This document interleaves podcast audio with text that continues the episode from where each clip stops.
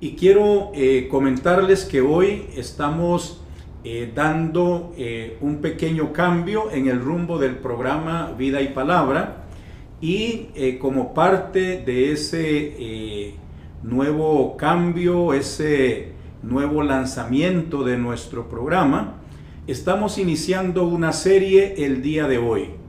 La serie se llama ¿Por qué recomiendo el cristianismo? ¿Por qué recomiendo el cristianismo? Es la serie que empezamos hoy y vamos a continuar eh, varias semanas eh, con esta serie. Así que le invito a que me acompañe todas las semanas.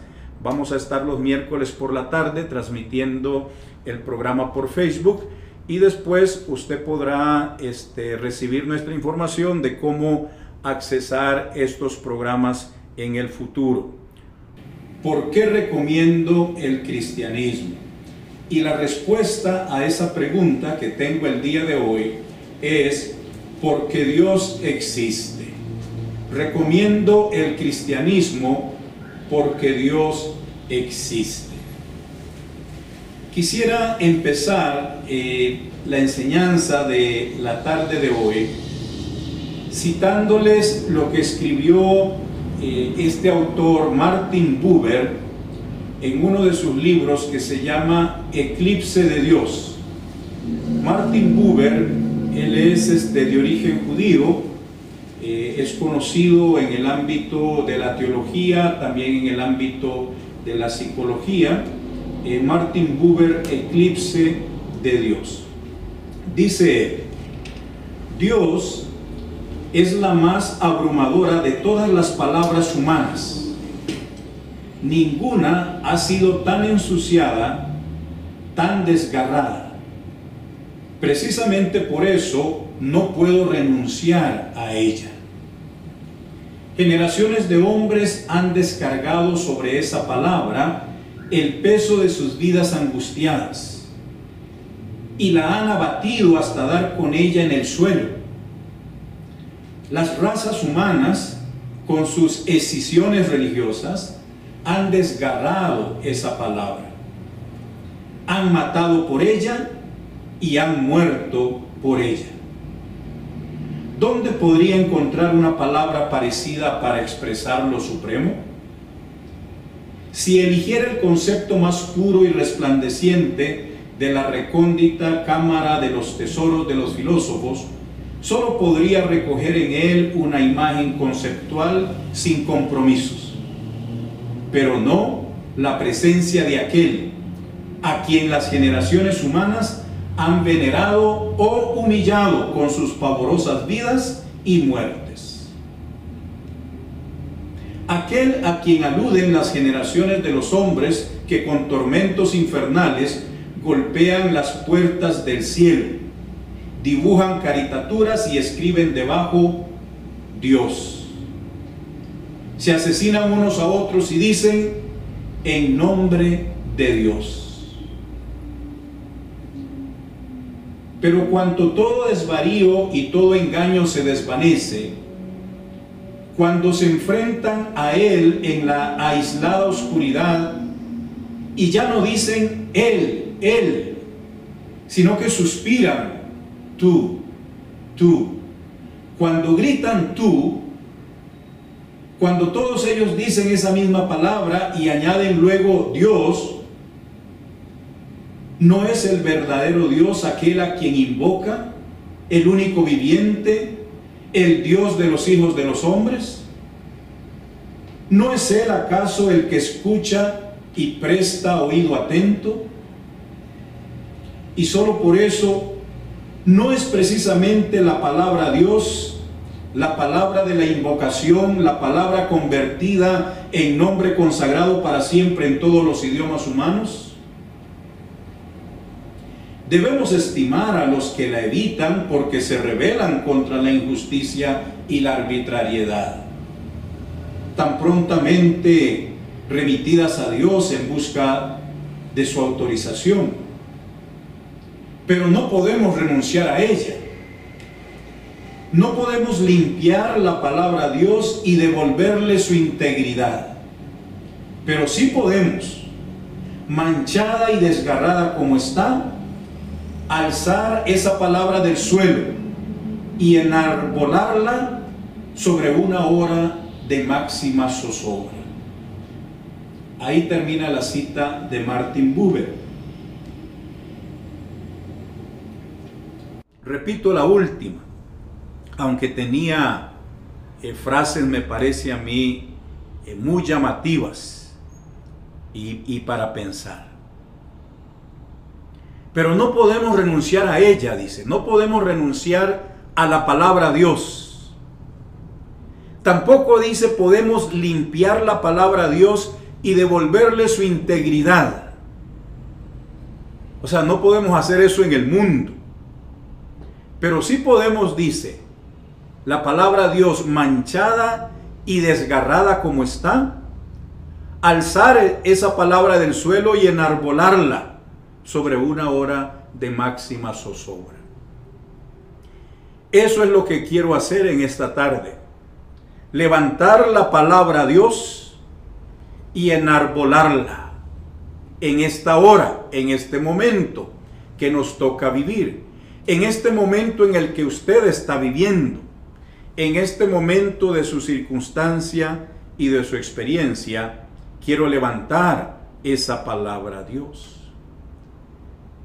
También recuerdo lo que dijo Buber aquí, que, pero cuando todo desvarío y todo engaño se desvanece, cuando se enfrentan a Él en la aislada oscuridad, y eso me sucedía a mí eh, por las noches, sobre todo cuando llegaba a dormir, cuando llegaba a mi cama, y dice Buber, y ya no dicen Él, Él, hablando de Dios en tercera persona, sino que ahora suspiran, dice, y dicen tú, tú. Dice que precisamente es ahí cuando estamos pronunciando el nombre de Dios, el Dios verdadero. Recuerdo el pasaje de Jesús cuando Jesús pregunta a sus discípulos, ¿quién dice la gente que soy yo? Bueno, yo quiero levantar la pregunta hoy, ¿quién dicen los hombres que es Dios? Si hiciéramos esa pregunta, ¿quién dicen los hombres que es Dios. Algunos van a decir el día de hoy, Dios no existe. Esa es la respuesta de algunos. Dios no existe. Otros van a decir que si Dios existe o no existe, no podemos saberlo. Otros, contestando a la pregunta como si fuéramos los discípulos, ¿verdad? Otros, otros van a decir, Dios existe, pero no importa, solo lo ignoramos y ya. Existe, pero como si no existiera, lo ignoramos. Otros van a decir que sí existe, pero que Dios está igual que nosotros. Y para usar una palabra costarricense, yo diría que dirían, Dios es igual a nosotros, está fregado como nosotros, estamos fregados. Otros dirán que nosotros somos Dios, nosotros somos Dios. Pero hoy en día hay un Pedro también. Hoy en día hay un grupo de personas representada por el Pedro, ¿verdad? En aquella escena bíblica.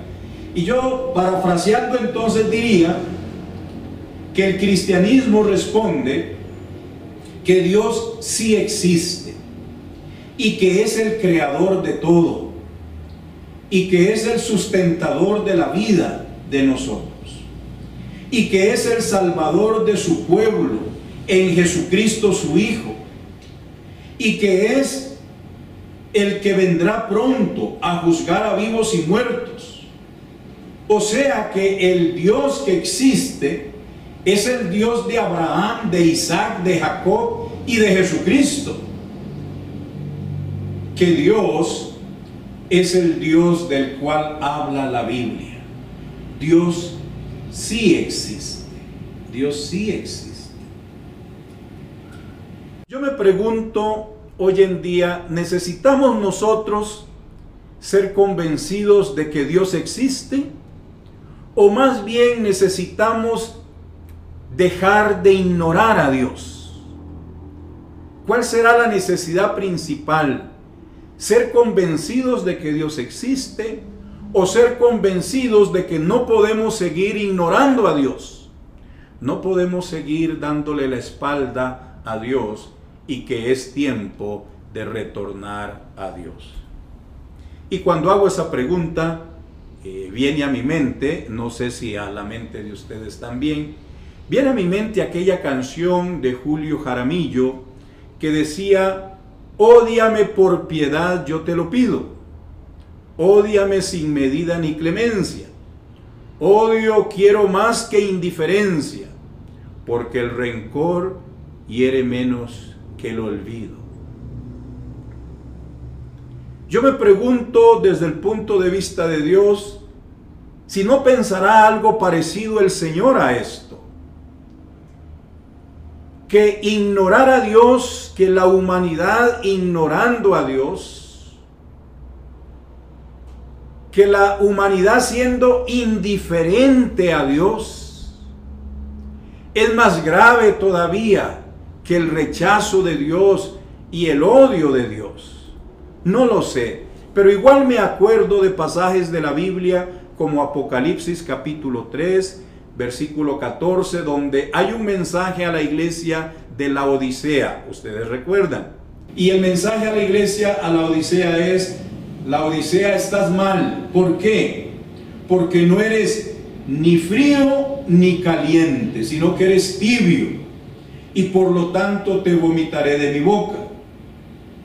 Y también recuerdo el dicho de Jesús allá en Mateo capítulo 12, versículo 30, cuando Jesús dice, el que no es conmigo, contra mí es. Y el que conmigo no recoge, desparrama. Entonces me parece que sí, que hay una invitación de Dios a nosotros diciendo, ignorancia e indiferencia, ignorar y ser indiferente, no es lo que debemos estar haciendo. Necesitamos responder a Dios. Decía Nietzsche, el filósofo Nietzsche, en su obra Así habla Zaratustra, decía, si hubiese dioses, ¿cómo podría soportar yo el no serlo?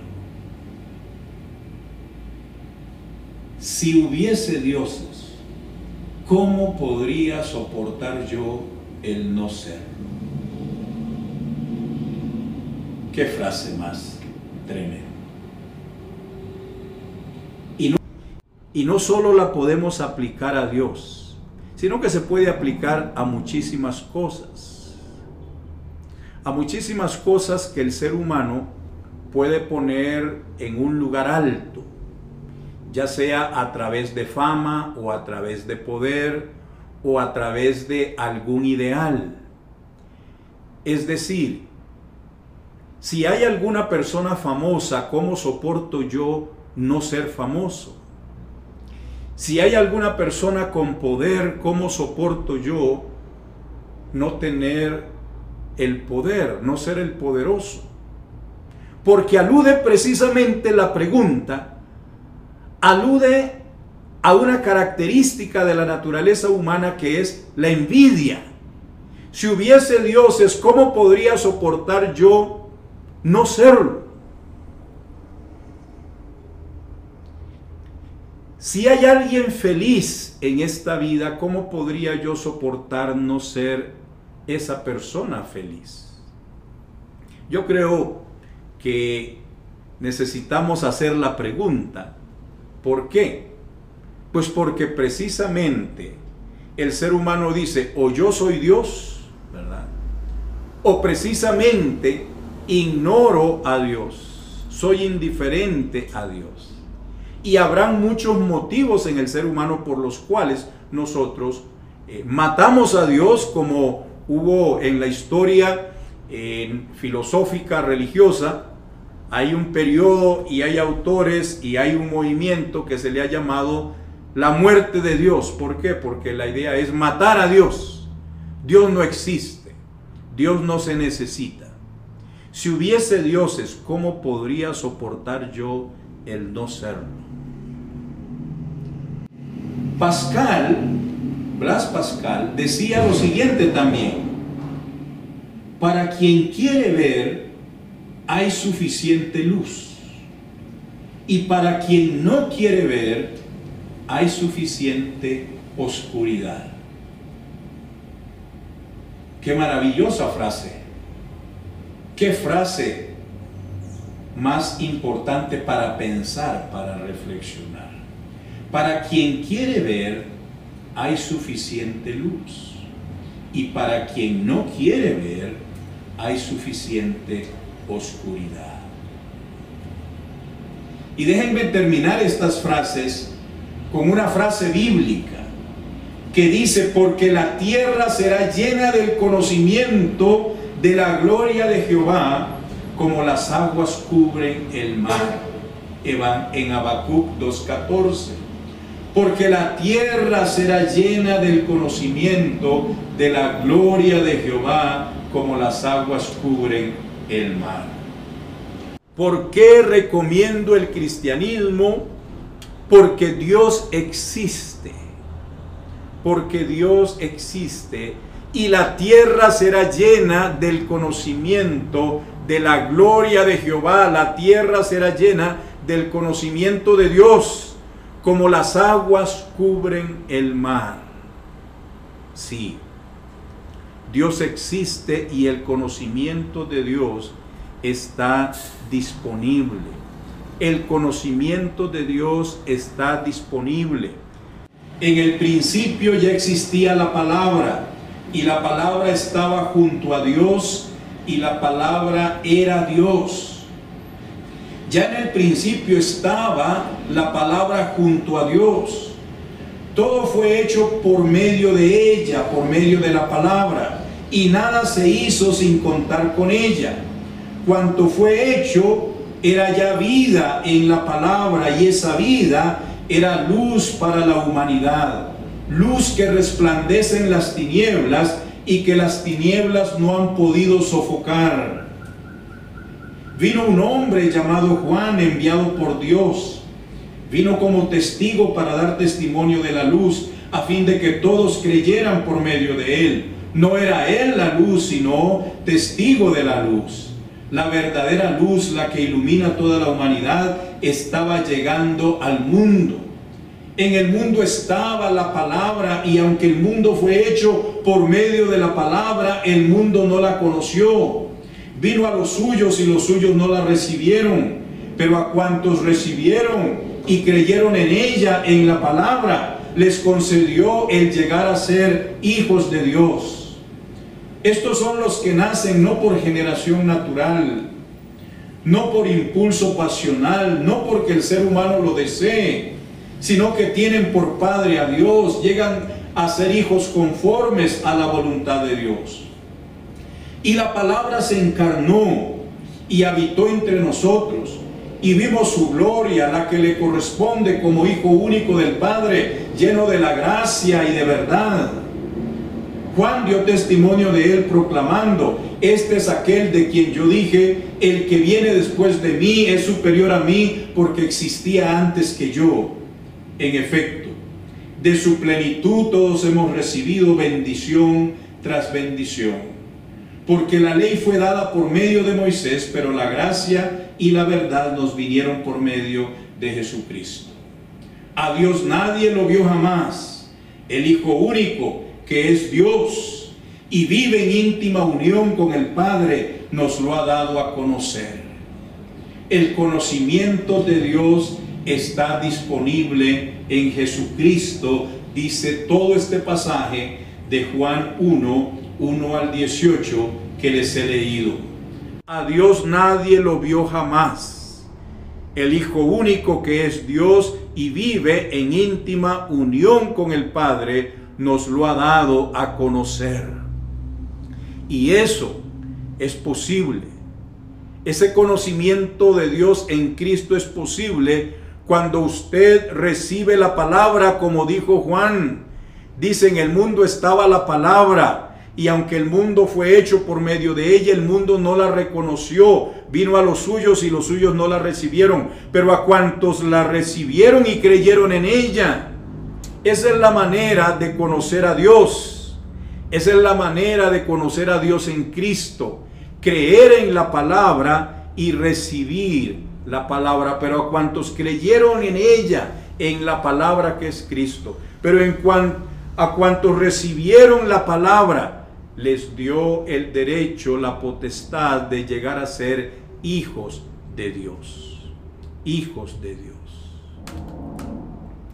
Porque Dios existe, pero Dios no solo existe, sino que de tal manera nos ha amado Dios, que ha enviado a su Hijo unigénito a nacer de la Virgen María, a vivir una vida santa, a mostrar su poder y su amor en sanidad, en liberación, a enseñar la voluntad de Dios, a morir y a resucitar por nosotros.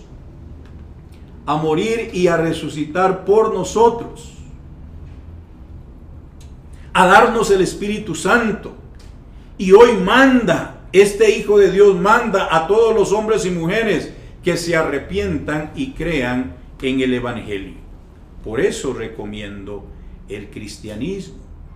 Comiendo el cristianismo porque dice la palabra de Dios que el Cordero, en Apocalipsis 6:12, dice que el Cordero rompió el sexto sello. El Cordero rompió el sexto sello. Se produjo entonces un formidable terremoto.